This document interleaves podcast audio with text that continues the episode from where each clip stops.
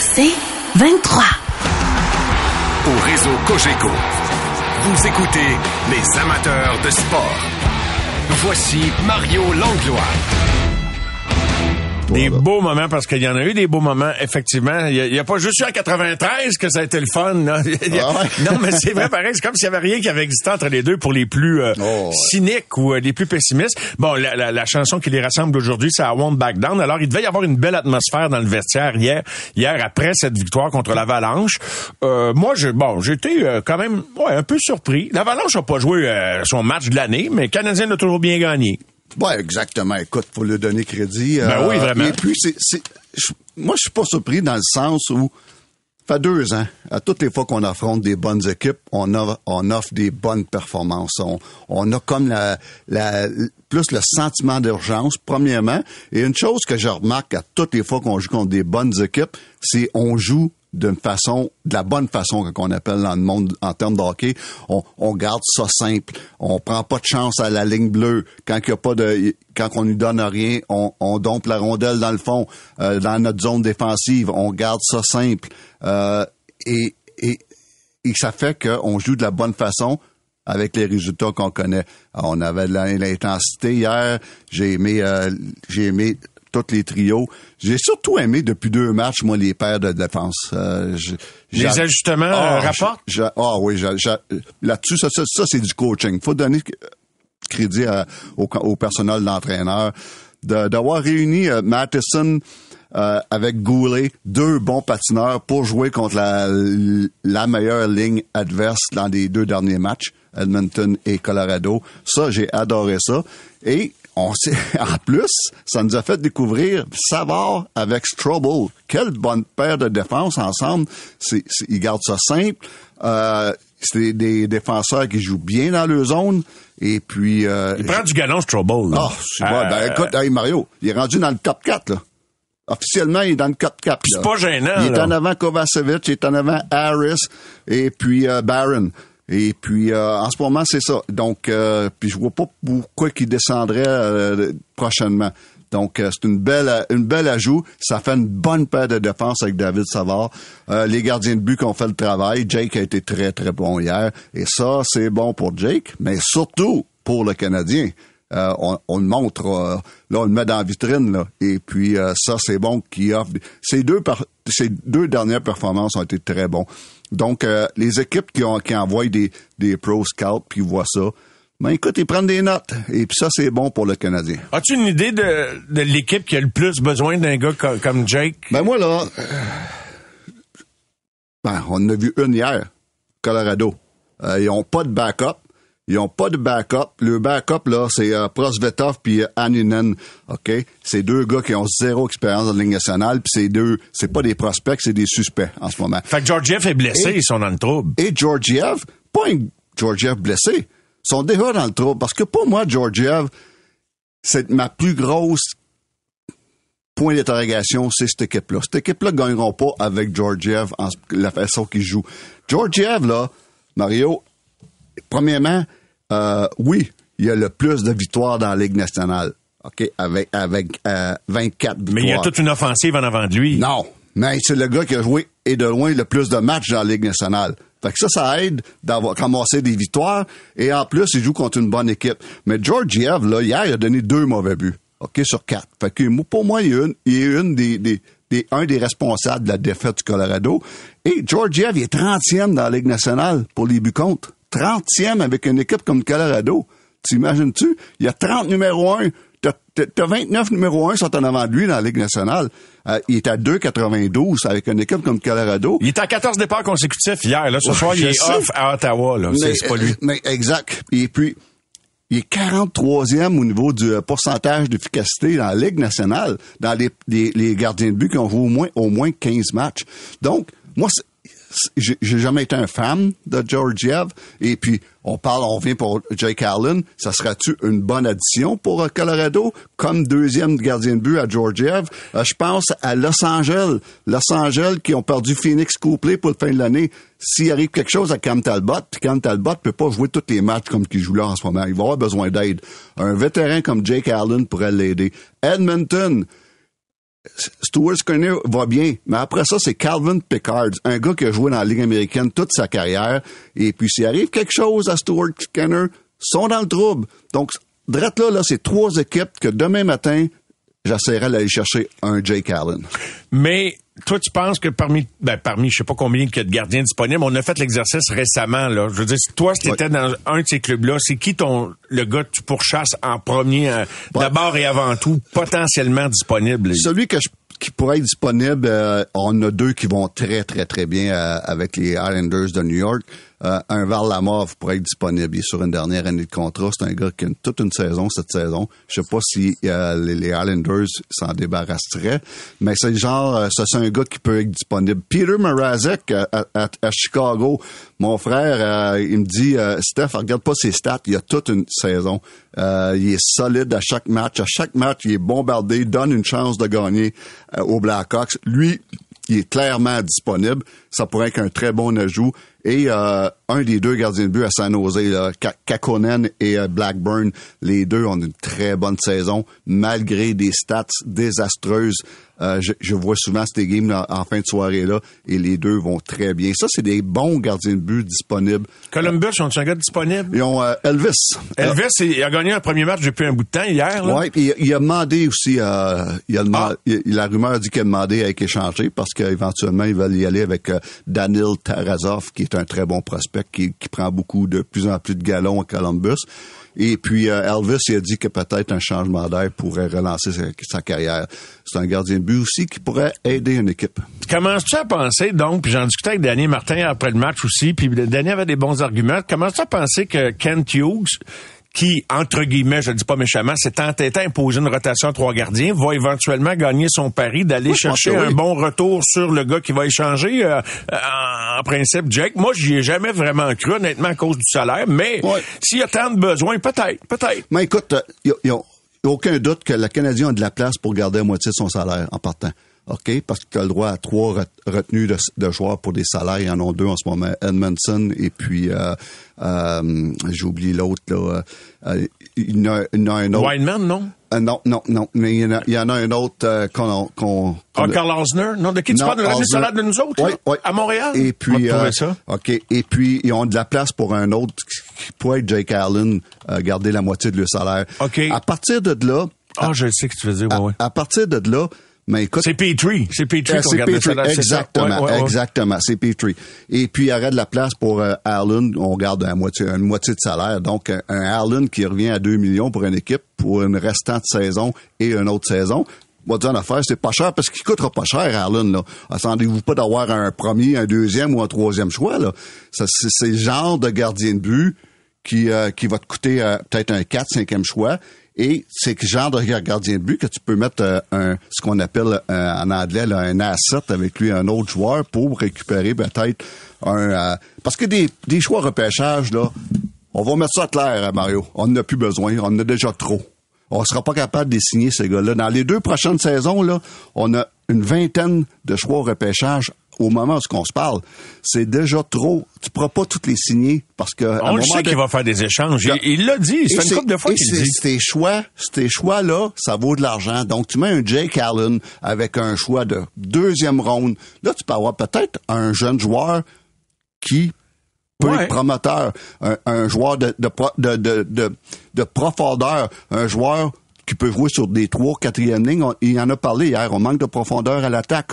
Et une autre chose qu'on peut faire, il va falloir qu'il commence, Mario, à, penser à échanger des défenseurs. Parce que d'ici deux ans, j'en ai, j'en ai 12 ici qui sont c'est des potentiels joueurs de la Ligue nationale. Juste à gauche, Stéphane. Ah, c'est incroyable.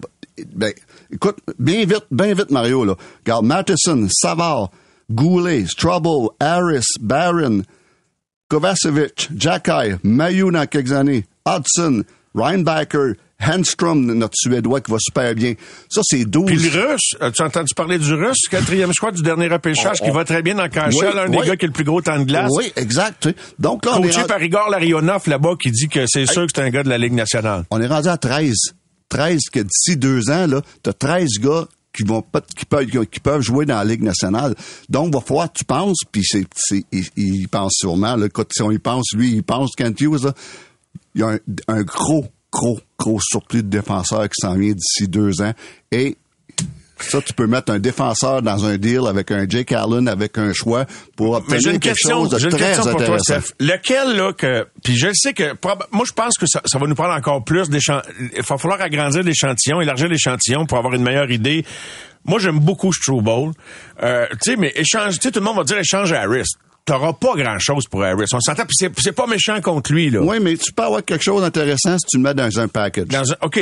On- Mais je parle OK. un gros morceau. Ouais. Tu sais, t'as vu, le- les, les échanges, là, c'est, ça prend une équivalence. Tu sais, quand Romanov, Dak, c'est des gars troisième au total, euh, pas troisième au total, mais, euh, tu sais, no- normalement, le monde cherche un- un- une transaction où ils peuvent vendre un joueur, mais, tu sais, le gars qui te ferait mal à échanger puis t'aurais un gros retour, c'est qui que, avant même de savoir si tu peux l'échanger, contre qui tu aurais le plus gros retour? Madison, Jacky, Goulet, Strobel, Hudson, euh, c'est des gars qui ont même pas joué dans la nationale encore. Qui, qui, Goulet t'es dicté comme euh, le, le- le meilleur espoir en défense. Moi, je suis pas sûr encore. Goulet, Goulet, euh, pour moi, c'est un, c'est le seul dans tout ce groupe-là qui, qu'on peut dire intouchable. Ah oui, OK. Oh my God, Goulet, moi, je- il est impressionnant à l'âge qu'il a, là, avec un leader de même, surtout la maturité. Puis c'est pas rien que ça a de l'as, là. C'est un leader là, dans la chambre. Et puis, euh, tu sais, ça aurait pu facilement, dans quelques années, si on n'aurait pas eu euh, Nick Suzuki, ça aurait pu facilement être le capitaine du Canadien dans quelques années. À ce point-là, OK. Et puis, euh, on l'a loué avant. Nos dépisteurs, on j'étais là quand on l'a repêché, le Canadien. Nos dépisteurs nous, nous le vendaient comme, comme maturité, comme leader, comme un gars solide dans sa zone. Ils nous le vendaient comme un- le prochain chez Weber à Montréal. Donc, euh, et, et- on sait que Shea, c'était tout un capitaine, euh, tout un leader. Mais sûr que, écoute, Goulet, là, en prenant, pour moi, c'est un intouchable, mais après ça, là, euh, Matheson, c'est certain qu'on peut avoir beaucoup. Mais il faut tailler beaucoup parce que sinon, tu le gardes, tu veux garder ça.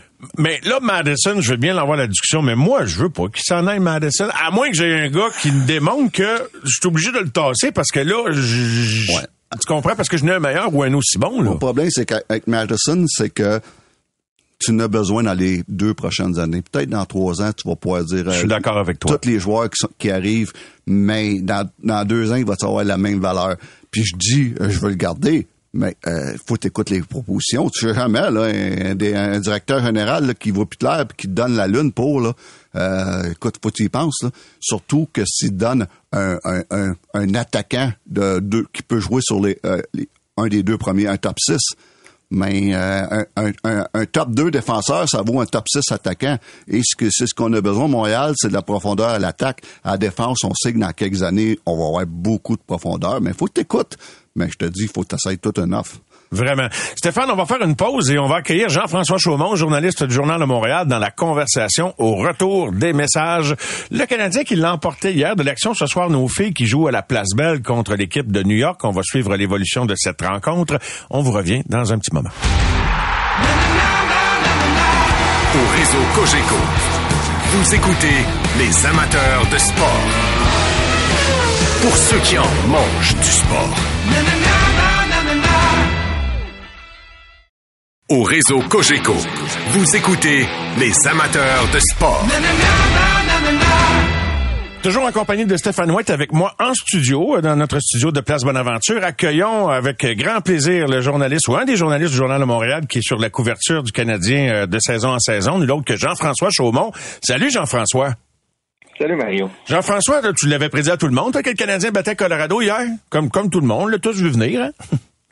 Absolument pas. Pour être très Non, non, mais je fais des blagues, c'est- C'était pas le résultat qu'on pouvait prédire, mais c'est un petit peu à l'image du Canadien cette année qui, qui a le don de sortir de bons matchs contre de bonnes formations, contre une équipe moins bonne comme les Sharks de. San Jose qui peut s'écraser de temps en temps. Est-ce qu'on devrait, compte tenu du genre de performance qu'ils donnent contre ces clubs-là, puis oui, je sais que ça prend une grosse performance du gardien, qu'on livre ces matchs-là souvent trois trios puis 4-5 minutes aux autres, est-ce qu'on on- est-ce que le Canadien est meilleur que ce tu sais, que ce qu'on dit bien souvent ou que, tu sais, sont-tu pas loin d'être bien meilleurs puis même euh, plutôt compétitifs dans la moyenne de la Ligue? Bonne question, Mario. Le Canadien n'a pas une mauvaise équipe, mais je dirais une équipe moyenne. Peut sortir deux bons matchs cette année, sortir deux mauvaises performances, comme celle contre les Flyers à Philadelphie, celle contre les Sharks. C'est une équipe qui, à mes yeux, joue pour 500. Mais tu regardais hier les rivaux, oui, l'Avalanche du Colorado a toute une équipe avec le premier trio, entre autres Nathan McKinnon, Mikko Rantanen, Drouin, à la ligne bleue, Makar, Devon Tate. La profondeur pour l'Avalanche, Mario, les trios 2 à 4, c'est assez mince. Euh, sans Nishushkin, sans Turi Lekonen hier soir, sans Gabriel Landeskog qui est toujours blessé. Puis on dirait que les Canadiens, cette année, un match sur deux pratiquement. Montembeau sort une grosse performance. Hier, Jake Allen était solide. Kaden Primo une fois de temps en temps. Donc, le ménage à trois, même si ça pèse lourd, probablement pour le moral des trois gardiens, dont Montembeau, a quand même souri à, quelques reprises aux Canadiens cette année. Ouais, y en a moi moi j'ai l'impression que ça a coûté des points aux Canadiens mais tu sais c'est une année de développement Stéphane on en a parlé combien souvent? Hier je, je peux pas dire je sautais dans les airs quand j'ai su que c'était Jake qui était désigné devant le filet là. Euh, Stéphane? Ouais, mais écoute, mais faut que tu le fasses jouer de temps en temps. Ouais, je sais bien, je sais bien. Le, le, le, puis, puis, il a fait une bonne job, il a, fait, il a bien, il a bien joué. En passant, salut GF. Et puis, mais euh, non, faut que tu le fasses jouer. Puis quand Hughes l'a bien dit, il dit, écoute, on a trois gardiens de but, puis il faut trouver le moyen de les faire jouer. Et puis ça, c'est euh, un, une directive de Kent Hughes. Et puis je le comprends. Si tu veux, si tu veux être capable de le passer à un moment donné, mais euh, faut que tu le fasses jouer de temps en temps. Je sais que c'est plate. Et, et, je suis convaincu que Samuel premièrement, mérite de jouer plus souvent parce qu'en ce moment, il joue à peu près un match sur deux. Un numéro un joue à peu près euh, trois matchs euh, deux, deux, matchs sur trois. Euh, et puis, donc, Samuel, ça y enlève beaucoup de temps de glace. Et aussi, Caden Primo, je pense qu'il serait encore meilleur s'il jouerait plus souvent. Donc, ça, ça, nuit aux deux, ça nuit à tout le monde. Mais là, je comprends Kent Hughes. La clé là-dedans, c'est la patience. Et ça, qu'est-ce que, je me répète, la performance de Jake Allen, les deux derniers matchs les deux derniers matchs, sa performance, ça aide le Canadien euh, à le passer parce qu'il il joue bien. Jean-François, pour qu'il soit aussi patient, là, c'est parce que lui, c'est pour parler, il laisse croire qu'il va avoir quelque chose d'intéressant. Tu fais pas ça pour avoir un choix de sixième ronde? Historiquement, Kent Hughes, Jeff Gorton, le duo, déteste perdre des actifs pour absolument rien. C'est arrivé dernièrement avec Gustave Lindstrom. C'est pas la fin du monde. Gustave Lindstrom, il avait été acquis dans l'échange de Jeff Petrie c'est probablement plus les choix au repêchage qu'on visait dans cette transaction-là. Jake Allen, le bobo, c'est son contrat. 3,85 millions cette année, encore la saison prochaine. Si Allen avait un contrat uniquement pour une saison, je crois que ce serait déjà fait. On aurait trouvé un preneur pour Jake Allen. Ce qu'on oublie souvent de dire, Allen connaît peut-être une saison moyenne, mais c'est un vétéran respecté dans un vestiaire, puis il fait pas mal non plus la dynamique de l'équipe. Euh, il est patient, comprend son rôle. C'est probablement, probablement lui la troisième roue du carrosse en ce moment. Il le sait. Mais Hughes va attendre son prix. Tu, dis, il ne l'échangera pas pour un choix de sixième tour, mais on n'aura pas non plus, un Canadien n'aura pas non plus un choix de premier tour ou même un choix de deuxième tour pour Jake Allen. Euh, je serais très surpris si c'est un choix de trois ou quatre, ce sera déjà ça ça commence à être clair qu'on veut y aller avec Primo comme, comme adjoint à Samuel Montembeau. Bon, euh, le Canadien qui bat l'Avalanche hier, trois points sur quatre. Là, on ne, on ne les attendait pas. Les gars, ça marquait aussi le match d'hier, le 82e match en carrière de Juraj Slavkovski. Jean-François, reculerais-tu en arrière puis refaire la sélection de 2022 ou même si euh, l'avenir va nous en dire beaucoup là, sur les autres et Slav, euh, penses-tu que le Canadien a misé sur le bonhomme? C'est mon avis, mais je sais qu'on a juste 82 matchs d'échantillons. C'est relativement mince quand même on aura la réponse dans cinq ans. Il y a d'autres candidats, Simone Nemeth, David Yerichek, Logan Coley en Arizona. Mais je vais reprendre l'expression de Mike Babcock quand il parlait de Frédéric Gauthier. Il disait sa qualité à chaque présence, il mesure 6 et 5 puis il pèse 235. Juraj Slavkovski, c'est un phénomène rare quand même. S'il devient un marqueur de 25-35 buts dans la Ligue nationale, ce qui est possible à mon avis dans quelques saisons, Slavkovski à 6 et 3, 225, 230, ça reste une bébête rare au niveau de la Ligue nationale. Sa vision du jeu s'améliore rapidement. Euh, il n'est pas perdu au sein d'un premier trio, autant offensivement que défensivement. Pour moi, c'est un des coups de cœur euh, de la saison du Canadien depuis un mois et demi, deux mois. C'est la progression à la vitesse grand V du Slavkovski. Ouais, Stéphane, hein? tu reculeras pas en arrière, toi, je pense, dans le cas de... Moi, c'est le type de joueur sur lequel on a mis la main, comme Jean-François l'a dit. Il, il en pleut pas des comme ça. Ben, il en pleut pas certain. Écoute, euh, ce gars-là, en plus, il a 19 ans. Il y a pas euh, dans, dans toute cette ronde-là, il n'y a pas personne qui a joué plus de matchs que lui euh, en ce moment dans, dans, la première ronde. Et puis autre chose, écoute, Mario, on est ensemble pendant, le fameux repêchage et puis depuis le jour 1, je, sais que toi aussi, depuis le jour 1 que je t'ai vendu Slavskowski, depuis le jour 1, je pense que c'est le meilleur choix. Et un an et demi plus tard, je pense encore la même chose. J'ai pas changé d'idée. Pourquoi? Euh, dans, dans ce gars-là, dans une coupe d'années, là, ça va être une bête, ça de À cette physique-là, c'est un, c'est un bon passeur, c'est un gars qui, qui, qui, qui, a un bon lancer, qui est capable de patiner, euh, mais surtout le physique qu'il a, ça va être une bête ça glace dans deux ans, trois ans, mais qu'il soit à maturité physiquement. Wow! Euh, non, pour moi, là, euh, c'est, euh, c'est, c'est le meilleur joueur disponible. Ça l'était et ça l'est encore un an et demi plus tard. Et euh, quelque chose à ajouter sur... Euh, juste, juste, une petite chose, excuse. Parce qu'au début de l'année, on était parti en peur avec Logan Cooley. On s'est trompé. Il avait scoré tout un but en Europe, euh, en Australie, un but spectaculaire. tout le monde était parti en peur. Mais en ce moment, là, Logan Cooley, là, à ce que je sache, il y a que trois buts depuis, depuis le début de l'année en 41 matchs. Euh, Slavskarski en a? Il en a cinq, mais quand même, tu sais. Euh, je vais prendre, encore aujourd'hui, je prends Slavskarski avant Logan Cooley. N'importe quand. Puis même si c'était pas le meilleur producteur de points de la gang, le, type de jeu qu'il peut amener là dans, les guerres de tranchées éventuellement, Jean-François, euh, je pense que c'est un gars. Moi, en tout cas, j'ai confiance qu'il pourra faire la différence euh, éventuellement. Non, je partage ton opinion, Mario. Puis ce que j'aime dans le cas de Slavkovski, souvent on, va être rapide pour critiquer le Canadien en matière de développement. Mais avec Juraj Slavkovski, Martin Saint-Louis, je crois, en a fait un projet personnel. Il travaille avec lui sur une base quotidienne. Il y a un moment, là, en début de saison, la tempête a soufflé fort. Il y avait de la pression pour peut-être retourner Slavkovski à Laval. On n'a jamais regardé cette option. On a choisi de miser sur lui, de garder dans le giron de l'équipe. Le jeune aussi, il a une belle attitude. Pour le côtoyer dans le vestiaire, pour le voir régulièrement, veut apprendre, veut travailler avec Adam Nicholas, veut travailler avec les coachs d'habileté, euh, parle avec Saint-Louis, parle avec ses, ses coéquipiers sur la glace. Dans le vestiaire, honnêtement, Mario, il est rafraîchissant, il est drôle, il est spontané. J'espère qu'il va pas perdre ce petit côté-là. Mais c'est un, en plus d'être un bon joueur de hockey, il a une personnalité vraiment attachante. S'il devient un bon joueur, il va être hyper populaire et il va devenir un bon joueur, il va être hyper populaire à Montréal. Puis il y a un, grand, je le sens animé d'un désir de réussir aussi. Tu sais, il, a, répondu bien euh, assez avec beaucoup d'aplomb dernièrement une carrière, pas une carrière, à une question sur sa carrière en disant je, je, veux avoir telle carrière, puis je vais faire tout ce qu'il faut pour l'avoir. J'aime ça, puis tu sais, j'ai envie de le croire. Il y en a peut-être qui peuvent dire ça, puis qui mettent pas les efforts qui, qui, vont avec, mais euh, lui, j'ai envie de le croire. Autre dossier, les gars, c'est peut-être un peu prématuré parce qu'on n'est pas rendu encore là à la période de déblocage des, transactions importantes, mais juste savoir où vous campez. Jean-François, d'abord, Sean Monahan, est-ce que tu souhaites qu'il termine la saison ici ou vraiment euh, il est sur le bloc, puis on va chercher le maximum pour lui? Hier, la question était directe à Kent Hughes. Euh, Kent, peux-tu confirmer les rapports indiquant que quand Sean Monahan a obtenu une prolongation de contrat d'une seule saison à 2 millions, ça venait avec une promesse de peut-être l'échanger avant la date limite des transactions. Puis Kent, il a des grandes qualités, il n'est pas menteur. Il n'a jamais été capable de nier l'information. Moi, je crois qu'on va pas déroger du plan. Le Canadien va chercher à échanger Monahan. Monahan, lui, de l'autre côté, va, vouloir obtenir un contrat de 2, 3, 4 ans. C'est peut-être à ce moment-là que ça devient dangereux, surtout avec son historique de blessure. si on va avoir de la misère à peut-être monnayer un Jake Allen, Sean Monahan, pour une seule saison à 2 millions, plusieurs équipes vont être capables d'aller le chercher. On peut obtenir un bon retour pour Monahan, puis encore une fois, le Canadien va grossir sa banque d'espoir ou de choix, à mon avis, en l'échangeant. Monahan, Stéphane?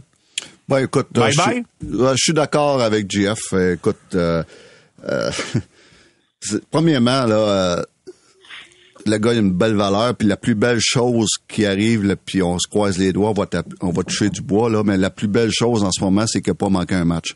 Et ça, ça monte sa valeur pas à peu près. Et puis, euh, comme euh, à moins de 2 millions, un, un gars d'expérience comme ça, tu as plusieurs équipes. Je pense à Colorado, je pense à, Boston, euh, je pense à, Edmonton qui vont être à la recherche d'un bon troisième centre dans la Ligue nationale. Et puis, avec une bonne équipe, quand un, un, un, troisième centre comme Sean Monahan, tu es équipé pour faire un bout, euh, il, va, va avoir une belle valeur. Cette valeur... Tu fais pas de proposition pour un contrat de 2, 3, 4 ans, non? Ben, faut que tu le saches le plus vite possible parce que tu veux pas, à la fin de l'année, le perdre pour rien. Et puis, il faut que tu le saches le plus possible. Mais euh, Sean Monahan, écoute, à, l'âge qu'il a, à 29 ans, il, il, va être encore capable d'aller chercher un bon dernier contrat dans la Ligue nationale. Et puis, euh, c'est sûr qu'il faut en profiter. Donc, s'il va en profiter, il va peut-être coûter trop cher parce que les Canadiens, on n'a pas, beaucoup de place. Et puis, et puis tu vas avoir quelque chose en retour. Tu vas pas le perdre à la fin de l'année puis euh, qui ne signe pas à Montréal. Donc, euh, va chercher le plus que tu peux pour Sean Monahan. Je sais pas qu'est-ce que tu as comme info. Penses-tu que Monahan est intéressé à, signer à long terme ici? Puis encore là, moi je l'aime bien au prix qu'il coûte là, au prix qu'il va coûter les prochaines années. Je suis pas sûr, Jean-François, juste pour compléter sur Monahan. Monahan, à 29 ans, le rêve de tout, joueur, de tout joueur Mario, c'est quoi? C'est de gagner une Coupe Stanley, avoir une chance d'en gagner une. Il est parti. Il est réaliste. il ah sait que ça n'arrivera pas à Montréal. OK. Euh, je veux ton opinion sur euh, David Savard et Madison. Si jamais un club là travaille très, très fort pour venir les chercher cette année, euh, est-ce que tu es ouvert ou tu raccroches au nez? Ça dépend toujours si une équipe est prête à payer la lune. Mais moi, quand tu parles de construire une culture, David Savard, c'est pas le joueur le plus spectaculaire offensivement, mais c'est le gars qui va bloquer une rondelle avec ses dents s'il faut. C'est le gars qui te montre le chemin aux plus jeunes aussi. Le désir de gagner, le désir de chacune des présences être aussi intense. Il y a une hyper belle influence au sein du vestiaire. Puis Mike Matheson, en ce moment, là, à 4 millions et des poussières, c'est une aubaine comme défenseur. Euh, il a très, très bonne saison. Il en faut aussi des vétérans pour entourer les plus jeunes. Oui, il y a un paquet de jeunes défenseurs qui poussent au sein de l'organisation, mais si je me nomme Kent Hughes ou Jeff Gorton, je suis très, très, très hésitant à les échanger, sauf si une équipe perd la tête puis. Exact, la lune.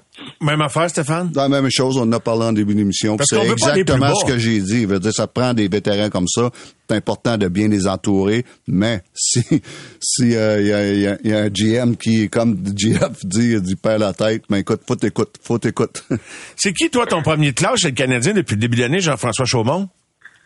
Ben, si j'avais eu à choisir le représentant pour le Canadien au match des étoiles, possiblement que j'aurais opté pour Michael Matheson. Euh, Nick Suzuki a une bonne saison. J'ai rien contre le choix de Suzuki. Mais Matheson, c'est du 26-27 minutes tous les soirs. Il y a un coup de patin. Oui, il va pouvoir commettre des erreurs. Mais celui qui a rondelle le plus souvent dans un match finit par créer des revirements. Même chose avec Sidney Crosby. Euh, pour moi, Matheson a un salaire de 4,875 ça donne tout un rendement sur le retour. Regarde les meilleurs défenseurs, les défenseurs numéro un dans la Ligue nationale, c'est du 7, 8, 9 millions. Matheson est pratiquement à 50% de rabais. Euh, je ne sais pas ce qui s'est passé avec les Pingouins la journée qui ont cru que c'était une bonne idée. Jeff Petrie pour Mike Matheson. Mais moi, c'est possiblement le joueur le, plus utile au Canadien cette saison. Ouais, c'est mais moi j'en reviens pas encore puis j'aimais Jeff Petrie jusqu'à son sa dernière année là qui qui avait pas été euh, convaincante. As-tu ouais, mais, il y a quelques années Jeff ah, Petrie était un meilleur défenseur que Matheson. Euh, j'ai oh j'ai vu jouer moi les deux là euh, un contre l'autre surtout quand Matheson était avec les Panthers. Écoute à ce temps-là j'aurais pris Petrie avant Matheson de n'importe quand. Oui. Mais on peut faut dire que le facteur rare aussi. le facteur rare mais faut faut dire qu'aujourd'hui ça a changé drastiquement. Madison emprunte un chemin de carrière semblable à celui de Petrie. Quand Petrie est arrivé à Montréal, tu sais, c'est vraiment ici, là, qui... qui... Ben, c'est ça. Puis tout le monde s'en dit, puis pourquoi Madison aussi, l'ont laissé aller? Même affaire de Madison. on l'a pas compris encore. Jean-François, as-tu déjà, toi, été... Euh, je sais pas si c'était disparu, cette façon de faire-là, parce qu'on discutait tantôt, puis hier soir également, j'entendais des murmures, beaucoup de messageries texte euh, sur le choix des étoiles. Euh, il y en a plusieurs qui s'indignaient du fait qu'il n'y avait pas une étoile pour Kale McCarr, notamment, ou il y aurait pu en avoir un autre. Mais as-tu fait partie, toi, de l'époque où des journalistes étaient désignés pour choisir les étoiles? Parce qu'aujourd'hui, c'est pour les gens qui se posent la question, c'est l'organisation que, que je sache, hein? Oui, ou les détenteurs de droits, mais journalistes euh, traditionnels de la presse écrite, non. Euh, pour le Journal de Montréal depuis 2011, j'ai jamais reçu un bulletin de vote pour les trois étoiles.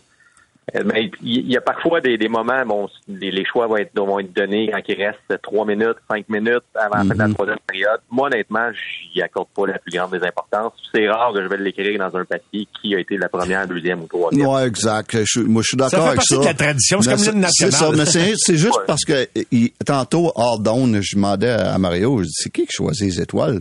Parce que je demandais à Mario, c'est qui qui a été le meilleur joueur sur la glace hier? D'après toi, GF? Ben, hier, j'ai le Canadien, écoute. Euh, non, non. Euh, qui, qui était le meilleur joueur sur la ah, glace? Les deux équipes.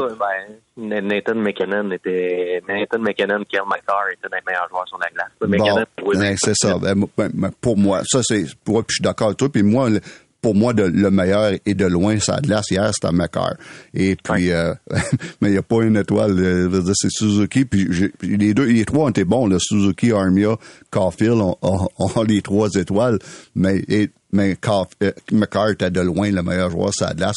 quand j'ai quand j'ai vu les, les, Pardon? Un choix, un choix, un choix d'étoiles à la maison. Exact. C'est souvent priorité à l'équipe locale. Mais je suis d'accord avec toi. C'est Kel McCarr. McKinnon, aussitôt qu'il était sur la glace, il y avait la rondelle aussi. Ouais. Ah Mais- non, écoute, euh, eux autres vont, tu sais, on parle de, du Canadien qui va avoir besoin d'un quatrième trio, ils sont pas rendus à la même place, mais là, je sais qu'il y a des blessés, Nishushkin ne jouait pas hier, mais quand je regardais le temps de glace des, des, des attaquants hier, 27, 28, 29 minutes, même pas un match en Ils ont joué prolongation. à trois lignes, là. Ils ont joué à trois Carrément. lignes. Ouais. Vraiment, euh, vraiment jouer à, à trois trios. Juste en terminant, là, tu sais, quand je regarde, puis euh, bon, Justin Barron, puis un choix de deuxième ronde en 2024, ce qu'on a obtenu pour Lekonen. Pour Foley, on a, a obtenu Emil Heinemann, puis j'oublie ça autre chose. On a eu un choix, on a eu un choix hein, avec un ça. choix. Choix première ronde. C'est pas, tu sais, je reviens à Monahan, puis Monahan, c'est correct, mais c'est d'avoir construire une bonne équipe. C'est quand t'as des bons joueurs, faut t'es gardes, à moins de les remplacer par mieux. Fait que j'espère que le Canadien, Jean-François, en terminant, n'aura pas besoin de d'aller plus bas dans les prochaines saisons en attendant les Hudson, les Reinbacker, les Mayou, parce que ça va prendre une coupe de saison avant que tout ce monde-là soit en haut. Là. C'est possible, mais Mario, tu viens de nommer des, la relève à défenseurs, les Hudson, les Rhinebacker, les Mayou. Euh, il y a Harbour Jackay en ce moment. Il y en a trop aussi. Mais c'est une, c'est une rareté Ouais. d'avoir de bons jeunes défenseurs dans la Ligue nationale. Kent Hughes va se servir de sa banque à la ligne bleue pour regarnir les coffres éventuellement à l'attaque. S'il perd Monahan, s'il l'échange, euh, rien n'empêche Kent Hughes au 1er juillet d'aller chercher un joueur de centre aussi sur le marché des joueurs autonomes. C'est vrai que c'est mince après Nick Suzuki. On tombe à Alex Newhook qui peut jouer au centre, mais il y a Kirby Dack qu'on oublie. Kirby Dack, techniquement, c'est le deuxième centre du Canadien. Euh, S'il revient en santé l'an prochain, aimes-tu mieux Kirby Dack ou Sean Monahan? J'aime mieux Kirby Dack. Ben oui, ça c'est sûr et certain. Ben Jean-François, un gros merci de ta présence à l'émission ce soir, mon cher, et euh, au plaisir de te reparler bientôt. Bonne fin de saison. Merci. Bonne fin de soirée. Bye bye, Stéphane aussi. Bye. bye-bye. Merci, Jean-François Chaumont du Journal de Montréal. Les amateurs de sport. Pour ceux qui en mangent du sport. Au réseau Cogeco, vous écoutez les amateurs de sport. Alors, le Canadien qui affronte demain les Devils au New Jersey. Les Devils, c'est des histoires que vous n'aimez pas toujours entendre quand ça concerne votre équipe qui parfois peut décevoir ou gagner moins régulièrement. Je parle pas nécessairement de cette année parce que le Canadien est dans un processus bien précis de reconstruction, mais quand tu as des attentes puis que là tu perds des joueurs, puis même cette année en reconstruction, le Canadien a perdu des joueurs, des matchs blessés, les Devils sont vraiment frappés par une hécatombe de, blessures, étant privés de plusieurs de leurs éléments principaux. Euh, ceci dit, ils ont pas dit leur dernier mot dans leur espoir de participer aux séries de- de fin de saison. On verra ce que la deuxième partie de la saison leur réserve. Et le timing fait que on parle de Marc-André Fleury depuis plusieurs semaines à la chasse à, à la deuxième place dans la hiérarchie des gardiens ayant gagné le plus de matchs en carrière. On dit qu'il entre dans la légende. Et bien ce soir, la légende lui-même, celui qui trône au sommet de cette hiérarchie, de cette confrérie, avec 691 victoires en carrière, VP Opération Hockey avec les Devils du New Jersey, nul autre que Martin Brodeur. Bonsoir Martin. Bonsoir, ça va bien? Ça va très bien toi-même, Martin. Euh, ben, permets-moi de commencer avec Marc-André Fleury parce que c'est dans l'actualité avant de parler des Devils. Euh, je sais que tu as dit à mes collègues de- du réseau des sports il y a quelques semaines de ça que c'est euh, le seul gardien que t'aimes regarder. Euh, des gardiens qui donnent un show, là, il y, en a presque plus. Le, le style papillon a complètement changé la donne, n'est-ce pas? Ouais, un petit peu. Je pense que Marc-André, c'est un, un gardien but qui est vraiment le fun à, à voir jouer. Tu vois le, euh, le plaisir qu'il a à, à jouer de la game. Écoute, tu joues pas si longtemps que ça, puis il faut, faut, faut que tu aimes la game. Ah, fait que c'est toujours le fun de, de le voir aller, mais t'as raison un peu. Le, la manière que les gardiens de but euh, sont, sont pas mal tous pareils maintenant. Tu vois pas une grosse différence entre gardien et gardien de but. Fait que quand tu vois un gars comme Marc-André qui est capable de, de performer à ce niveau-là encore, c'est le fun à voir. Aimais-tu ça, Martin, quand tu faisais un gros arrêt qu'en plus, il y avait l'aspect spectacle avec? Parce que toi, t'étais pas un gardien typique. euh, en fait, le, le papillon, c'était occasionnel. Ah, j'essaie d'en faire le moins possible. C'est pour ça que je suis capable de marcher en ce moment. Mais pour vrai, là, ceux qui ont joué le papillon, ça a hypothéqué leur corps et leur santé. Puis probablement que c'est pour ça que tu étais capable d'en jouer autant. Penses-tu qu'il y a un peu de ça dans Marc-André aussi, qui lui non plus est pas typiquement papillon? Ah, je pense que oui. Je pense que écoute, je, un- je pense qu'on on joue au hockey. On n'est pas juste des gardiens de but, on est des joueurs de hockey. Puis tu vois la différence un peu de la manière que notre technique elle est. Euh, Je sais que lui est beaucoup plus papillon que moi je l'étais. Oui. Euh, mais tu vois quand même qu'il y a une différence un peu avec les, les, les nouveaux gardiens de but qui, qui sont en ce moment euh, dans les. Comment tu as vécu, toi, la course à, rattraper celui qui dominait avant que tu deviennes le, celui qui trône au sommet? Là? Est-ce que c'était beaucoup. Tu le vivais-tu avec beaucoup de pression? Plus on comptait, puis là, toute l'attention de la Ligue nationale se tournait vers toi. Va-t-il battre le record de roi? Va-t-il égaler la marque? Un peu ce que Marc-André vient de vivre. Euh, ça, te rappelle des souvenirs, ce que Marc-André vient de vivre? Comment tu l'as vécu, toi? Euh, oui, ça me rappelle un peu des, souvenirs. Écoute, c'est une année que je m'étais blessé, que j'avais manqué 50 euh, matchs euh, en 2009. Euh, fait qu'il me restait juste une petite partie de la saison pour pouvoir euh, établir le record.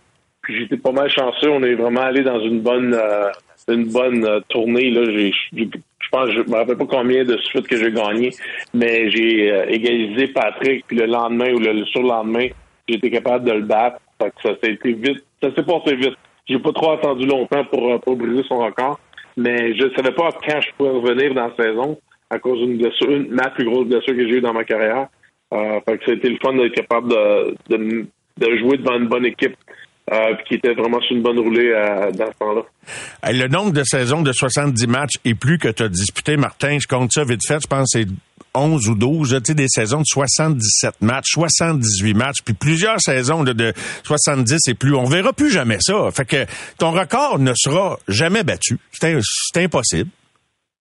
ça, va être, ça va être difficile, tu sais jamais. Tu des, des gardiens de but qui vont, vont être capables de, de pouvoir gauler longtemps aussi. C'est juste que tu vois que maintenant, les gardiens de but, c'est pas mal de toutes les équipes décident de jouer avec deux gardiens de but qui vont jouer, je sais pas moi, 50, 32, des affaires de mer. Fait que tu n'as plus vraiment le gardien de but qui joue énormément de games, puis tu fais attention aussi parce que rentrer dans les séries est tellement devenu important que maintenant, durant la saison régulière, tu vas essayer de, ménager un peu ton, ton numéro un. Je pense que cette année, tu as vraiment juste un gardien de but qui joue énormément, puis c'est Georgiev au Colorado qui joue quasiment tous les matchs. Euh, mais il, ça existe quasiment plus dans les nationales. C'est sûr, pour ce côté-là, ça va être vraiment difficile pour quelqu'un de, pouvoir établir euh, des records ou même y arriver proche. Tu sais, puis je compare, euh, je, te parlais puis je pensais aux records, tu sais, des, des, comparables, c'est difficile, mais les, les, records au coup de circuit de Marist, de Babe Ruth ou encore de Hank Aaron en carrière ou le record de but de Wayne Gretzky. Tu sais, on, on maintenant tout le monde s'est convaincu de dire ah ben là finalement on pensait que c'était un record qui était pas battable, on dit ah Ovi va le battre, mais là on se rend compte que c'est pas fait encore, hein Martin? Ah, c'est pas facile. Écoute, faut que tu joues des matchs, faut que tu gagnes les games ou faut que tu scores tes buts. Puis euh, le, habituellement, le father time, comme on dit en anglais, te, te, rattrape à un moment donné aussi. Fait que ça devient plus difficile. Puis je pense que c'est le fait de, se faire truster par ton, organisation aussi. C'est un gars comme Marc-André, ce qui est impressionnant, c'est que lui a joué avec différentes équipes, différentes organisations, différents coachs qui ont donné la, permission de pouvoir jouer tellement de hockey puis de, jouer des, des matchs qu'il peut gagner. Moi, j'ai été la même chose. J'ai été le support de mon organisation pendant toute ma carrière au New Jersey ils m'ont laissé aller, puis ils m'ont vraiment pas challengé avec un autre jeune gardien de but pour prendre ma job, tu comprends? Oui, il fallait que je performe, mais ils me donnaient cette chance-là. OK. Et t'appréciais de ne pas avoir à te battre pour la chaise? Ben, moi, j'aimais ça, mais sauf que j'étais assez compétitif que je voulais pas donner à personne. je pense que je pense des, des, gars comme moi, Patrick, euh, Marc-André, euh, Luango, on a toute la même affaire. On veut jouer tout le temps. c'est comme, euh, tout le monde maintenant, quand je, jouais les, les saisons 70 matchs, ça, ça tente pas de, de, te reposer de temps en temps. Je dis, ben, Scott Steven, je pense qu'il joue la game un petit peu plus tough que moi, puis il joue à chaque game. Donc, moi aussi, je suis capable de jouer à chaque game. Fait que, mon rêve, ça aurait été de jouer tous les matchs dans une saison, mais je, je, pas Jacques Lemaire ou Pat Burns, ils m'ont pas laissé faire. Fait que, qu'est-ce que tu veux faire? Ah oui, as-tu eu des bonnes discussions avec le bon vieux Pat ou encore avec Jacques là-dessus? Parce que ça a passé proche une coupe de fois. On s'entend, là, 2006, certes, je sais pas qui qui coachait, 78 départs. C'est Claude Julien qui coachait cette année-là. Ouais, non, j'ai des discussions plus avec mon coach de gardien de but que mes, mon, mes entraîneurs en chef. Je pense que c'est lui qui m'aidait plus à gauler, euh, gauler tous ces matchs-là, Jean Caron, qui, qui m'a coaché pendant au-dessus de 18 ans. Euh, ça évoque-tu un sentiment, bon, c'est sûr que t'as pas besoin d'être fier pour les autres, c'est toi qui trône au sommet, mais de constater que c'est quatre gars d'ici du Québec qui, toi, Marc-André, Patrick et Roberto, les quatre premiers en termes de victoire, euh, qu'est-ce que tu peux ajouter sur ce, constat-là que c'est quatre Québécois qui trônent au sommet de la hiérarchie des gardiens? Moi, je pense qu'à la fin de la journée, c'est Patrick qui est vraiment euh, comme donner un peu l'enlever le, d'arriver de dire bon écoute un jeune québécois peut arriver dans l'international peut être dominant moi c'est le même que j'ai vu ça quand j'étais un gros fan des Canadiens Patrick Roy qui est arrivé en 86, j'étais là, wow, c'est un Québécois, puis il est capable d'avoir aussi de talent. Puis après ça, t'as Luongo qui était après moi, puis après ça, t'as as eu quand même beaucoup d'autres Québécois, de Stéphane Fidel, Félix Potvin, Eric Pichot, tu l'as eu, tu as eu en main José Théodore, puis j'en manque en masse, là. Euh, mais qu'est-ce qui est le plus plate pour moi, c'est que je ne vois pas d'autres Québécois en ce moment. Tu comprends? Oui. Qu'est-ce qui est arrivé à tous nos Québécois? Pour commencer qu'on n'est pas capable d'être aussi dominant qu'on l'était là, là 20, 20, 30 ans de ça, ça fait je, je me vieillis que je ça, là, mais ça fait, ça, ça, fait vraiment tant de ça qu'on qu'on voit plus autant de Québécois qui dominent nationales comme gardien de but. T'as-tu une explication? Veux, veux pas, le hockey s'internationalise en partie. Je sais pas toute là l'explication, mais t'as-tu une explication? J'aimerais ça en avoir une parce qu'on on pourrait régler ça. Mais, mais même au Canada, euh... Martin, si tu t'élargis au Canada, ouais, essaie de me nommer le gardien d'équipe Canada. Là, avant, c'était de savoir Mondo. On sait pas qui qu'on va faire gauler, il y en a trop de bons. Puis là, c'est de savoir qui va gauler, on sait pas. Non, c'est sûr que c'est vraiment différent. Puis je regarde les, les équipes européennes, euh, des, comme la Finlande, la Suède, les Russes, ils ont vraiment, dans les dix dernières années, ils ont vraiment grandi. Tu regardes trois des cinq meilleurs gardiens de but en ce moment, il vient de la Russie, là, Sturkin, Sorokin, puis Vasilevski, puis là, j'oublie Bobrovski là-dedans. Fait que, on dirait en ce moment, c'est eux autres qui dominent. Euh, ça change, même ça, ça fait longtemps que ça fait c'est plus des Canadiens ou même des Québécois. Il était, tu regardes, aux États-Unis avec Buck, Ollinger, Demko, euh, t'as des bons joueurs, des bons gardiens de but dans, aux États-Unis aussi qui sont développés des dernières années. Fait que c'est pas juste question d'Europe, c'est question de ce qui se passe au Canada avec nos gardiens de but. Aimes-tu ton emploi actuel à la vice-présidence hockey euh, chez les Devils du New Jersey, Martin? Jusqu'à quel point les gardiens, c'est dans ta cour ou pas? Euh, ça l'est pas mal. Écoute, euh, je m'occupe beaucoup de, de ce qui se passe avec les, l'entraîneur de gardien de but, euh, surtout le, beaucoup sur le développement aussi avec Scott Clemenson qui est, qui est notre directeur des gardiens de but aux côtés du développement de nos jeunes joueurs. Euh, mais à la fin de la journée, c'est, c'est Tom Fitzgerald qui est le, le, general manager qui prend les décisions au, au niveau de la Ligue nationale ou qu'est-ce qui se passe.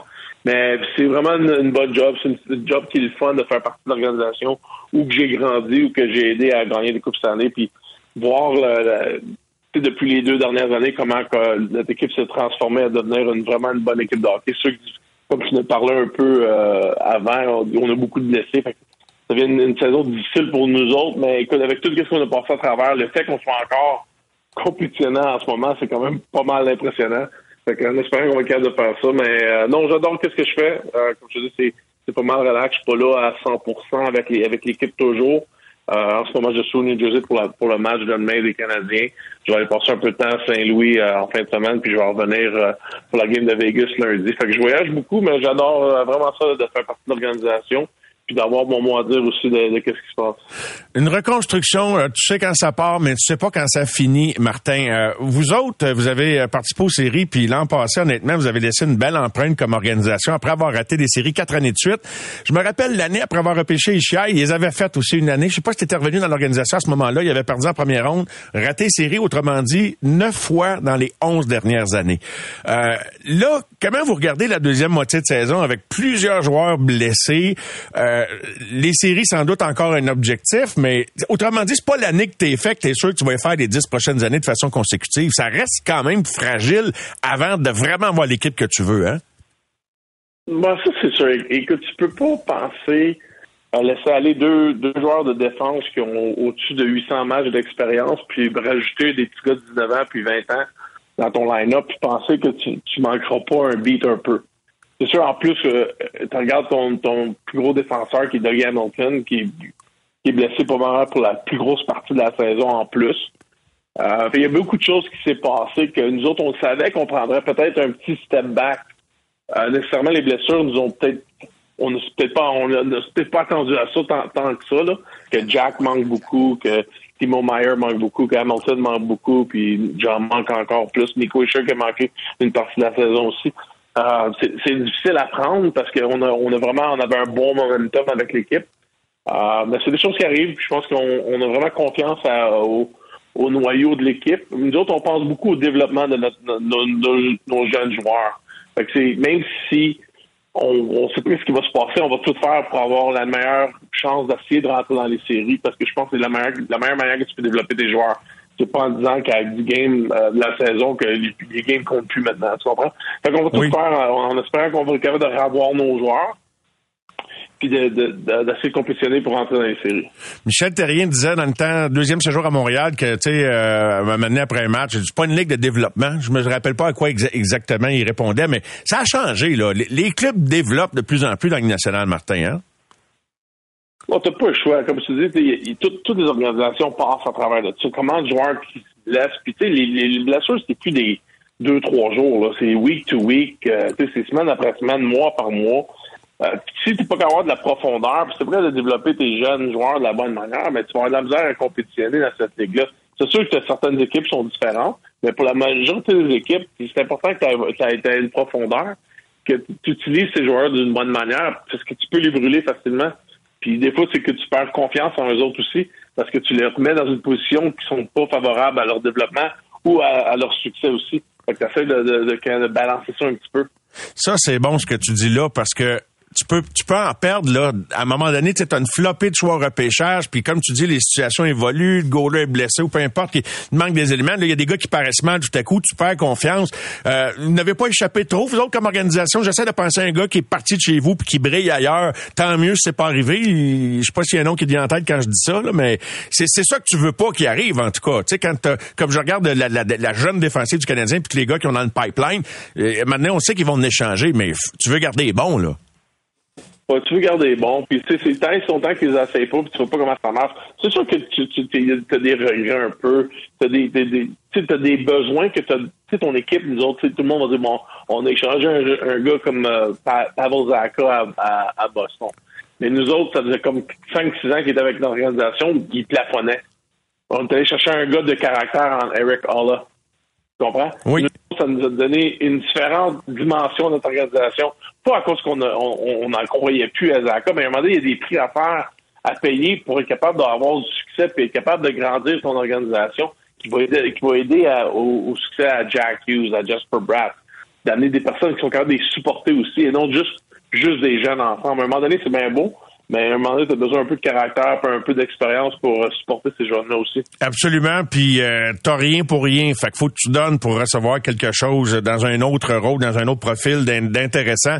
Euh, on est en compagnie de Martin Brodeur. Martin, euh, qu'est-ce que tu penses? Je sais pas qu'est-ce qu'ils ont dans la génétique, ces gars-là, mais des frères Yo, vous en avez deux des, des trois. Je sais pas s'il y en a un quatrième qui s'en vient, mais en tout cas, c'est assez, assez, exceptionnel. Malheureusement, le Jack est blessé, mais parle-moi de ce que tu vois régulièrement là, comme prestation de Jack euh, moi, en tout cas, il, m'emballe. Les séries l'an passé, notamment. Ouais, c'est C'est un superstar. C'est un, petit gars qui veut être le meilleur joueur national. Il, il, travaille pour dans les pratiques. Il, a vraiment l'amour pour la game de hockey est là. Euh, lui et son frère ensemble, c'est super cute à voir de la manière qu'ils se, se parlent, de la manière qu'ils se supportent, de la manière qu'ils sont demandants envers, envers un l'autre. Euh, on est vraiment chanceux d'avoir euh, d'avoir ces deux-là, mais c'est des c'est une famille spéciale quand tu regardes le Quinn en plus, quand tu es rendu avec trois frères qui sont à deux ans de différence, puis c'était un choix de première ronde, un choix de quatrième ronde, puis un choix de septième ronde. Euh, tu verras plus jamais ça dans le hockey, vraiment. C'est pas évident à faire. Non, c'est vraiment incroyable. Une question hypothétique, mais juste pour, euh, je suis curieux de t'entendre. Euh, on peut peut-être deviner où tu vas aller dans la réponse, mais Bruce Boudreau disait dernièrement que quelqu'un dans une discussion qui avait essayé de, faire dire que Quinn devrait devenir un joueur de centre ou qu'est-ce qui arriverait s'il était un joueur de centre. Quelqu'un dit ben t'aurais Jack Hughes. Puis je me demandais euh, où je m'en vais avec ça. Tu vois, vous autres vous avez Jack. Je sais pas si vous êtes déjà demandé. Tu sais, euh, si t'es, admettons, si t'avais le choix, le meilleur joueur possible, à quelle position tu veux ton meilleur joueur? Tu sais, comme eux autres ils l'ont en défensive, puis ils ont pensé peut-être à maintenant le transférer en attaquant. Vous autres vous avez la version centre de, la famille Hughes. Euh, euh, si tu avais à repêcher le meilleur joueur au monde, aimerais-tu ça qu'il soit gardien de but dans le hockey d'aujourd'hui, qu'il soit défenseur, qu'il soit centre ou ailier? Autrement dit, qui a le plus d'impact sur, le match, tu sais, pardon? Je vais t'en envoyer deux de ça, c'est sûr que c'est pas des alliés. OK. ça, c'est réglé. C'est réglé. OK. C'est réglé. Euh, un gardien de but, si tu capable d'en trouver un, qui tu me garantis qu'il va rester en santé, je pense que les gardiens de but en ce moment, t'arrêtes toutes les équipes qui en cherchent. Tu sais, quoi, cinq vraiment bons gardiens de but dans la nationale, puis les autres sont, ordinaires ou ils vont avoir une bonne saison, une mauvaise saison. Fait que c'est sûr et certain, t'es quand même garanti un gardien de but, mais à la fin de la journée, c'est un Connor McDavid, c'est un Sidney Crosby. moi, je, me bâtirais avec le, le joueur de centre en premier.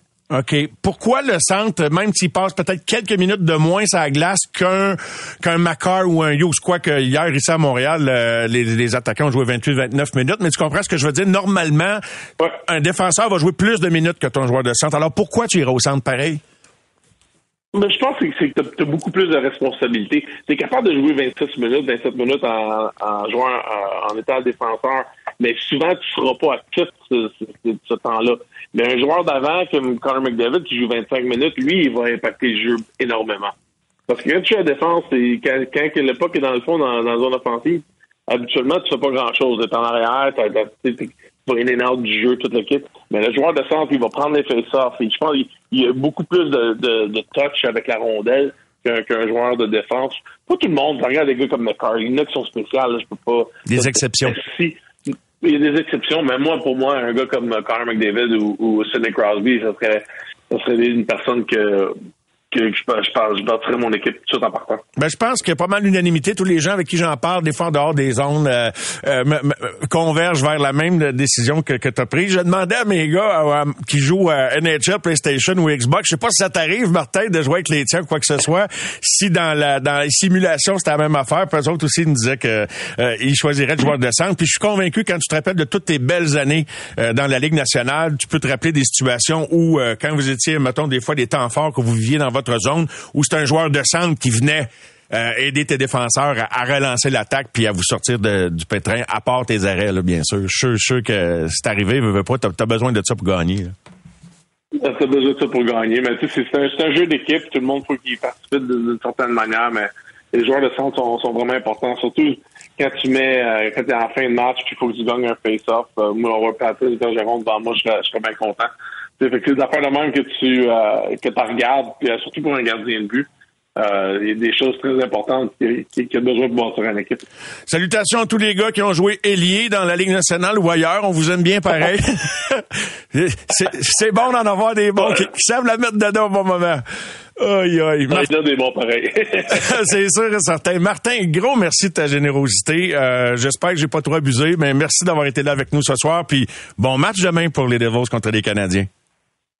Ah, c'est bien gentil. Merci beaucoup. Merci Martin. Martin Brodeur, VP hockey des euh, Devils du New Jersey, qui trône au sommet euh, des- du nombre de victoires dans l'histoire du hockey de la Ligue nationale. 691, 552 pour Marc-André maintenant. Une courte pause et on revient, on va parler de football. Au réseau Cogeco, vous écoutez les amateurs de sport. Pour les fidèles du sport. Place au football de la NFL en pleine série éliminatoire. Les deux derniers matchs de la phase initiale de ces rondes de série ont été joués hier. Bruno Eppel était avec nous. Salut Bruno. Salut Mario. Bruno, es-tu déçu de cette euh, de ce week-end dans l'ensemble? Les matchs, il y a peu de matchs qui ont été à la hauteur, à part euh, Rams euh, dimanche soir en fin de soirée. Ouais. Je parle là dans le suspense qui nous ont tenus en haleine jusqu'à la fin. Hein? Non, non, non, c'est le festival des sens uniques. Non, pas vrai. C'est, c'est un week-end du Walker qui passe à l'histoire. En bout de ligne, euh, on dit ça, mais en même temps, on va passer à l'histoire. Pourquoi? Ben, tu l'as dit, les Cowboys se sont effondrés encore une fois. Fait que leur historique en, en éliminatoire se poursuit. Puis les Lions, ben, gagnent un match finalement après 30 ans en éliminatoire. Fait que, tu sais, il y a eu quand même des matchs intéressants, tu l'as dit, de loin. Celui le plus intéressant, c'était celui entre les Rams et les Lions. Mais, euh, regarde, c'est c'est un week-end vraiment de match vraiment sans unique. Mais sais-tu quoi? Je le dis pas négativement, en ce sens que ça n'a peut-être pas été les duels auxquels on s'attendait, mais attention euh, au prochain duel, au prochain week-end, parce que ce qui était peut-être intéressant de constater en fin de semaine, c'est l'émergence ou de constater que des clubs étaient peut-être rendus plus loin qu'on pensait. Euh, bon, euh, Stroud, euh, toute une performance, les Texans, tout d'un coup, tu sais, autrement dit, euh, tu sais, se demander qui va, va tout gagner cette semaine, c'est-tu plus compliqué qu'il y a une semaine?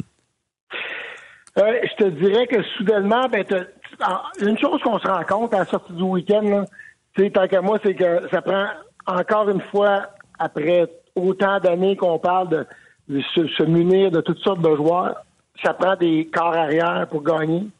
Ça, on peut-tu dire ça, là? Ben oui. Puis ça prend, puis, puis quand on regarde ça, l'avenir est bon pour la NFL parce que je pense que le vétéran, tous les corps qui sont sortis du week-end, c'est Patrick Mahomes. Hey, écoute bien, là. C'est Patrick Mahomes, c'est le corps vétéran des gagnants du week-end. CJ Stroud, tu viens de le mentionner. Écoute, euh, c'était de toute beauté de le voir aller. Il nous a rassurés pour une deuxième semaine consécutive. Euh, de Green Bay avec Jordan Love, qu'on a pris le temps de, Wow. de, de- de laisser graduer, si on veut, derrière Aaron Rodgers.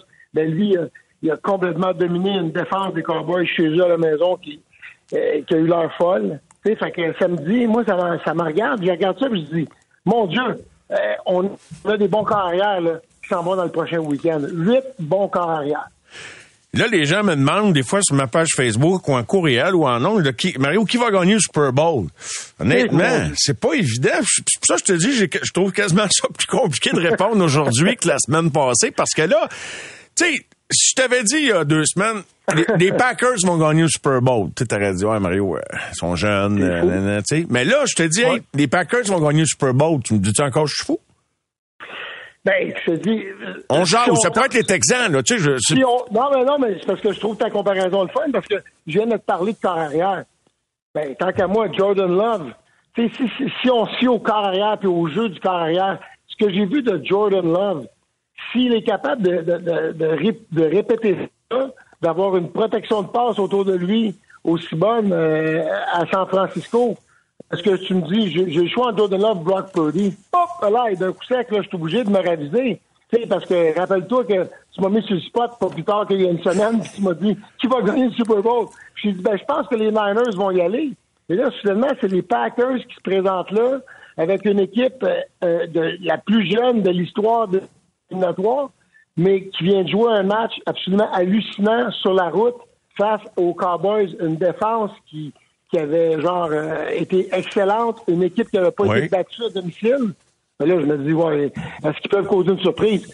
Ben, oui, c'est possible. Je pense quand même que les Niners ont une meilleure chance de gagner, mais les Packers devraient offrir une bonne prestation. Là.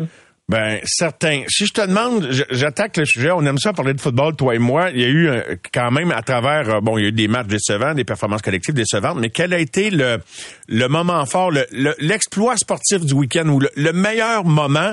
En as-tu vu un meilleur que, on va entendre l'audio, on ne le verra pas pour les gens qui ont vu le match, allez peut-être revoir les images. As-tu vu quelque chose de, de mieux que ce que Josh Allen a fait? Josh steps up, and he's going to get the first down. Oh, and there he goes. No one's going to get him. Incredible. Breaks it for the touchdown. 52 yards. Ça a commencé par une petite course pour aller chercher le premier jeu. Puis je dis une petite course, tu sais, on s'entend. Puis à un moment donné, lui, il se contente pas de ça. Là. Il voit, il voit quelque chose, il voit s'ouvrir. Puis, hey, écoute, c'est un gros bonhomme. Là. Il court. Il y a pas personne qui l'a rattrapé. C'était-tu le plus beau jeu des trois derniers jours? Tu parles de cette course-là, puis les gens qui nous écoutent, 52 verges pour le toucher. Tu parles d'un gars de 6 pieds 5, 6 pieds 6, 250 livres, un vrai, là, qui soudainement fait une feinte euh, à- en plein milieu de cette course-là, que personne s'attend qu'il fasse, fait manquer un plaqué, en brise un autre, puis il se rend dans son début. Ça, c'est définitivement, pour moi, tu as raison de dire, le plus beau jeu de tout ce week-end de la NFL, puis, puis il nous a rassurés. Tant qu'à moi, il nous a rassurés. Puis là, en plus, ben là, les Bills ont la chance d'avoir un deuxième match à domicile avec cette victoire-là. Euh, tu sais, quand, quand, quand j'ai fait ma prédiction, là, j'avais pris Niners Bills. Ben, regarde, sais quoi? Les Bills, avec ce que je viens de voir, Josh Allen, s'il joue comme ça, Josh Allen, les Bills n'en perdront pas beaucoup. Ceci étant dit, ils ont, ils ont eu encore des blessés. Moi, c'est ça qui me dérange des Bills. Ils ont, per- ils ont perdu des gros morceaux, hein? Ouais, ils ont perdu. Oups, ça coupe, Bruno. Ah, je m'excuse, mais ils ont perdu leur euh, secondaire, Bernard, blessé, ils ont perdu un de leurs joueurs de ligne. Tu C'est des choses qui me dérangent, mais ils ont été tellement éprouvés dans les dernières, euh, dans les derniers, dans le dernier mois d'activité, dans la dernière moitié de la saison au niveau des blessés, que je me dis ils vont être capables de surmonter ça. En bout de ligne, si Josh Allen joue comme ça, les Bills vont être dangereux. Euh, Ben, absolument. Puis beaucoup moins d'erreurs aussi en fin de semaine. Je sais pas si c'est parce que l'op- l'opposition n'était pas à niveau, mais les Bills avaient l'air beaucoup moins erratiques dans l'ensemble, offensivement particulièrement. Moi, tu as bien raison de le dire. Puis on, on a encore été capable d'être équilibré. On a couru avec le ballon. Notre défense a bien joué. Josh Allen a évité les revirements. Là, soudainement, t'as encore une fois, tu c'est- rendu une habitude, là. Là, c'est les, c'est Bills Chiefs, encore une fois, mais ça, soudainement, c'est Bills Chiefs, mais à Buffalo, ça va être une grosse différence, là. Tu sais, Patrick Mahomes va devoir gagner sur la route, ce qu'il n'a pas fait, à part quand il est allé au Super Bowl depuis le début de sa carrière. Tous les matchs, il joués à domicile. Là, il va être obligé d'aller jouer un match sur la route. J'ai bien hâte de voir comment il va se débrouiller. Mais euh, Bills, Chiefs, là, Patrick Mahomes, Josh Allen, ça, tant qu'à moi, la semaine prochaine, c'est l'affrontement à pas manquer. là. As-tu déjà joué, Bruno, euh, dans les matchs que tu as livrés sur la route, soit euh, collégial universitaire ou euh, dans la LCF, euh, un match sur la route où, euh, je sais que c'est pas les stades de la NFL, là, mais où t'entendais rien, où l'offensive n'entendait rien, que c'était impossible de communiquer, puis jusqu'à quel point ça complique la tâche d'une équipe qui visite? Euh, je te dirais que je- ça m'est arrivé. Ça m'est arrivé euh, quand même quelques fois. Puis le pire, c'est que ça m'est arrivé au stade olympique. Mais ça, c'était sur un botté d'envoi. Il y avait 66 000 personnes dans le stade. Et c'était la possibilité de communiquer sur un botté d'envoi. C'était le premier botté d'envoi de- d'un match éliminatoire euh, au stade olympique. Puis j'essayais de communiquer avec le gars qui était à peu près à, je te dirais, on va dire 12 pieds de moi. Là. Puis moi, j'y parlais, puis lui, il me répondait, puis je voyais juste sa bouche bouger, puis lui, il voyait juste la mienne. C'est à ce point-là que ça complique de communiquer. Fait que oui, un stade bruyant peut venir vraiment changer la donne. Puis le stade à Buffalo, la semaine dernière, il était extrêmement bruyant. Le stade à Détroit, qui est un stade intérieur, euh, écoute, préparez-vous les box, là. Vous en allez Lions, là. Euh, Baker Mayfield qui était chez eux, ça va être une histoire complètement différente pour lui et son attaque contre les Lions de Détroit à domicile, parce que ce stade-là était infernal. En tout cas, euh, il y avait pas assez de bruit à Dallas. Ils ont pas eu le temps de faire du bruit. Ils, ils se sont fait couper le sifflet en partant, eux autres, là, le Bruno, là. Euh, et- et le stade était mort. Mort complètement. C'est tellement bien de le dire. Les Packers sont arrivés là, la plus jeune équipe presque de l'histoire, une des plus jeunes équipes de l'histoire à faire les éliminatoires, sont arrivés là insouciants, il n'y avait rien à perdre. Ils ont traversé le terrain, ça première séquence, puis après ça, ils n'ont jamais arrêté. Puis je te dirais là, que ce qui me déçoit le plus, c'est pas nécessairement Dak Prescott et son attaque, c'est le fait que quand les justement Dak Prescott et son attaque ont réussi à faire des points, la défense des Cowboys a jamais été capable d'arrêter celle des Packers. Non, même pas proche. dire. Même pas proche. là. Non. Même pas proche. Ça, là, je peux te dire que ça a tué le stade, ça a tué l'ambiance, ça a enlevé le 12e homme dans le stade des Cowboys, mais ça a vraiment allumé que Jerry Jones, j'ai hâte de voir ce qu'il va faire. Là. Tout le monde se dit que Mike McCarthy, c'est fini.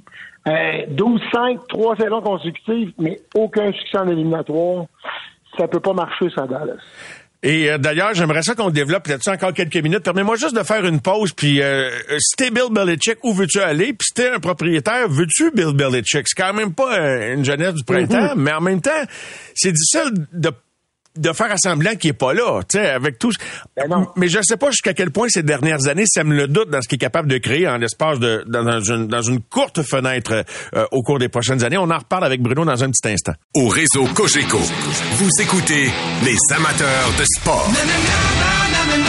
Voici Mario Langlois. Victoire euh, de nos Montréalaises de la Ligue professionnelle de hockey féminin ce soir à la Place Belle devant plusieurs milliers de spectateurs. Une victoire de 3 à 2. Je vous reviens avec plus de détails. On est en conversation avec Bruno Eppel. On a eu un gros week-end de football. Les séries dans NFL veut, veut pas. Puis là, le prochain week-end, ça va être quelque chose, Bruno. Mais juste avant, je revenais à la situation de Dallas, Bill Belichick. Toi, si t'es propriétaire d'une équipe qui cherche, là, puis que Bill Belichick, 72 ans, devient disponible, est-ce que c'est l'homme que tu veux avoir ou tu regardes avec quelqu'un que tu vas pouvoir travailler avec pendant plusieurs années? Ben, je te dirais, si t'es... En fait, tu n'as pas le choix de, te réévaluer en tant qu'organisation. Bill Belichick est libre. Tant qu'à moi, là, tu n'as pas le choix. Même si tu n'étais pas prêt à, à- à changer d'entraîneur-chef, pour que tu te dises, je suis rendu où dans mon organisation? Quels sont les morceaux que j'ai en place? Et est-ce que je suis à un Bill Belichick? De gagner un Super Bowl versus le coach que j'ai présentement avec moi dans mon organisation. Ça, c'est ma réponse ultime. Dans le sens où c'est pas juste les, spots qui sont vacants en ce moment. Là. Toutes les organisations qui n'ont pas joué pour 500 cette année, là, ou même ceux qui ont joué pour 9-8, là, faut que tu te regardes dans le miroir et tu dises Eh, est-ce que le coach que j'ai là me nuit plus que si j'amène Bill Belichick, puis soudainement je mets Bill Belichick qu'on gagne, ou on a une chance de gagner un Super Bowl. Ceci étant dit, ça prend un coach, euh, ça prend un, un tant qu'à moi, un corps de, de premier plan. Tu peux pas commencer avec un jeune corps recru. Tu sais, je le vois pas aller avec les Panthers de la Caroline, là, puis bâtir le programme. Là. Il a 72 ans. Tu sais, tu comprends? Ouais, ça, oui. faut que ce soit pour, ça faut que ce soit une organisation pour gagner maintenant. Tu sais, il y a beaucoup de monde qui le relie à Archer Blank avec les Falcons parce que ils ont quand même bâti une équipe là, qui a beaucoup de talent, Mario, autour, puis il manque un corps arrière. Mais là, si tu es prêt à aller investir puis mettre le magot pour aller chercher un corps vétéran, puis finalement tu deviens pertinent, ben là, Bill Belichick, pour moi, est un bon cap.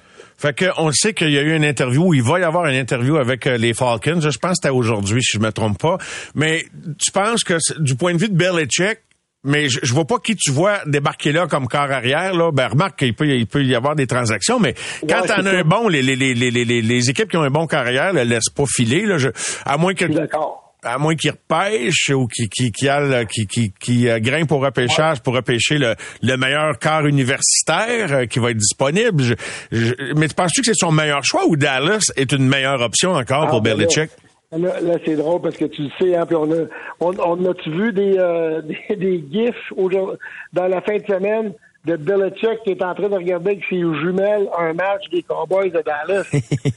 Puis tu m'amènes directement dans, dans, dans où je voulais aller. Maintenant, est-ce que le mariage Jerry Jones, Bill Belichick fonctionne? J'en ai aucune espèce d'idée parce que c'est des personnalités très fortes, les deux. Mais en bout de ligne, euh, là, t'en as un quart, puis t'as une très bonne défense. Fait que oui, c'est sûr que si tu penses que tu es prêt à aller à l'autre niveau, puis tu as besoin d'un coach qui ne choquera pas, entre guillemets, puis qui va être capable, parce que les, Cowboys, là, au niveau de talent, c'est une équipe qui va être des éliminatoires l'an prochain, ça joue à la hauteur des attentes. Là. Tu sais, on a neuf Pro Bowlers dans cette équipe-là. là. Il n'y a aucune raison de penser qu'on n'est pas capable de partir aux éliminatoires. Maintenant, la question des, des Cowboys, c'est est-ce qu'on est capable de gagner un match en éliminatoire? Je pense que Bill Belichick est un entraîneur qui va soudainement amener tellement de confiance dans cette organisation-là que là, toutes les histoires du passé vont devenir secondaires. Fait que ma réponse, c'est oui, ce serait un bon candidat. Penses-tu que dans ces circonstances, il fait le bon choix, que Belichick pourra finir un peu comme Tom Brady l'a fait en allant gagner ailleurs une dernière fois? ça serait euh, ça serait quand même intéressant de voir ça. Je pense que c'est- pas impossible du tout. Là. Je pense que c'est possible de là dire qu'il va aller gagner le Super Bowl comme comme Tom Brady l'a fait. Tom Brady est arrivé dans une situation euh, ex- exceptionnelle. Les, les Bucks, là, en fait, c'est un peu les Cowboys. Il leur manquait leur corps. Là, tu ajoutes l'entraîneur du côté des Cowboys. Mais est-ce que Dak Prescott est ce corps arrière-là? Je te pose la question. Moi, je suis pas sûr. J'ai hâte de voir. C'est un corps exceptionnellement bon, mais Calic qui a le tour de nous faire. Tu sais, contrairement à ce que Tom Brady faisait, il a le tour de nous faire euh, tourner la langue cette fois avant de, de sacrer. Puis- puis je sais pas si Bill Belichick va être capable de changer cette tendance-là sur Dak Prescott. C'est ça mon, mon, mon, bémol. Ben oui, ben écoute, c'est sûr que j'avais cette question-là dans ma manche et euh, en ce sens, tu me précèdes. Je l'ai vu répondre aux questions sur l'avenir de McCarthy, son entraîneur. Il a dit, ben, si vous pensez ça de McCarthy, il dit, je dois, je- moi aussi, je dois m'en aller, autrement dit. T'as t'as vu sa réponse?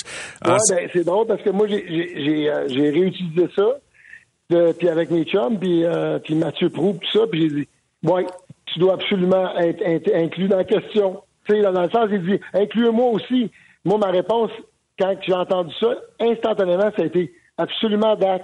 J'ai pas le choix de t'inclure dans la question.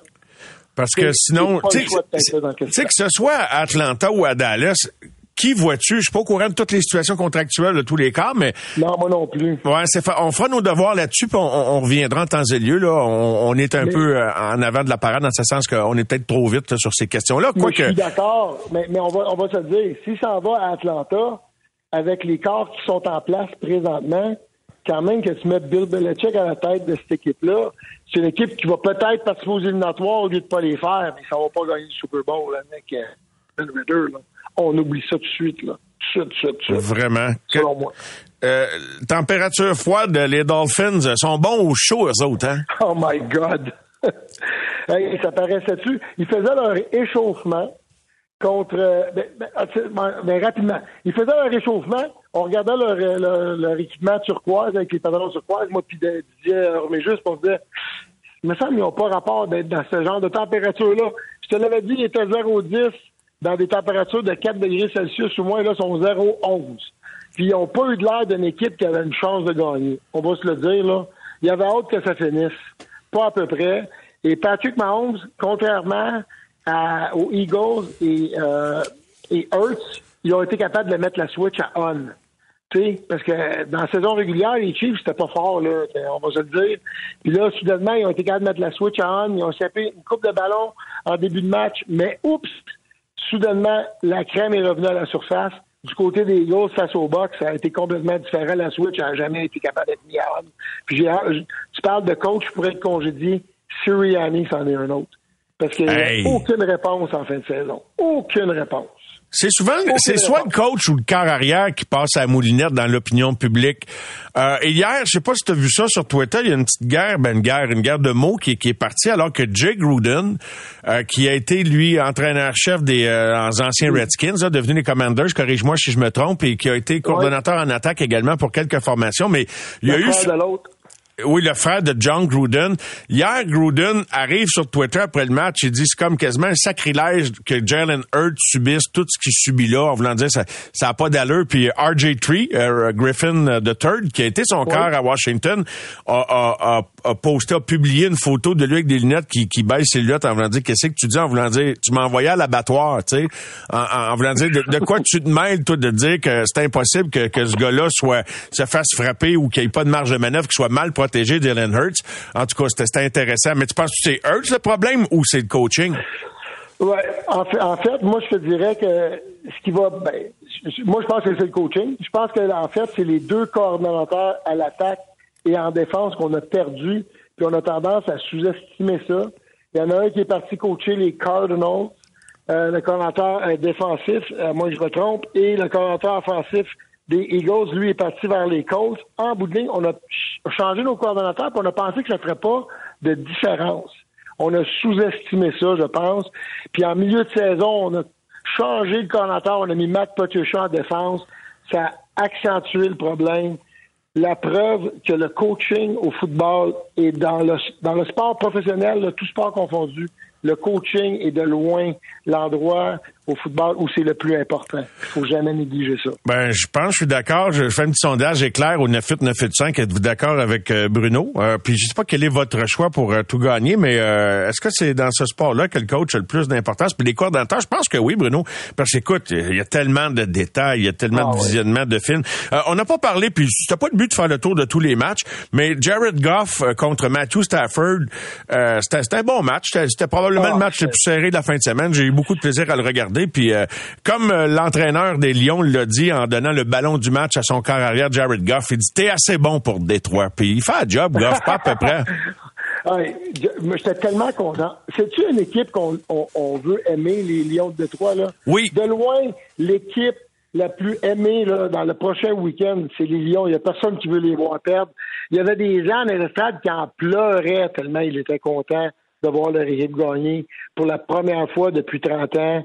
Puis Jared Goff qui envoie un petit pied de nez, un petit pied de nez à son ancien entraîneur, Sean McVay. C'était de toute beauté, ce match-là. là. Euh, y y a-tu dit quelque chose ou tu parles par le résultat qui envoie un pied de nez ou euh... Oui, oui, par le résultat, puis par sa performance. Tu sais, parce que il a, il a pas juste gagné, il a, il a été le morceau principal de pourquoi on a gagné. À la fin du match, on avait besoin d'aller chercher un premier jeu pour mettre notre genou à terre, puis gagner le match. Puis il a lancé deux passes extraordinaires dans un match, ultra important pour son équipe, dans un moment crucial. Euh, Dan Campbell, il a fait confiance. Il a lancé deux d'or. Premier jeu, après ça, on met notre genou à terre. C'est pour ça que je dis un pied de nez, tu sais. Parce que, euh, puis en plus, c'est tellement beau, cette histoire-là. Jared Goff s'est fait sortir de LA, puis là, il sort LA de Détroit. Au réseau Cogeco, vous écoutez les amateurs de sport. C'est 23.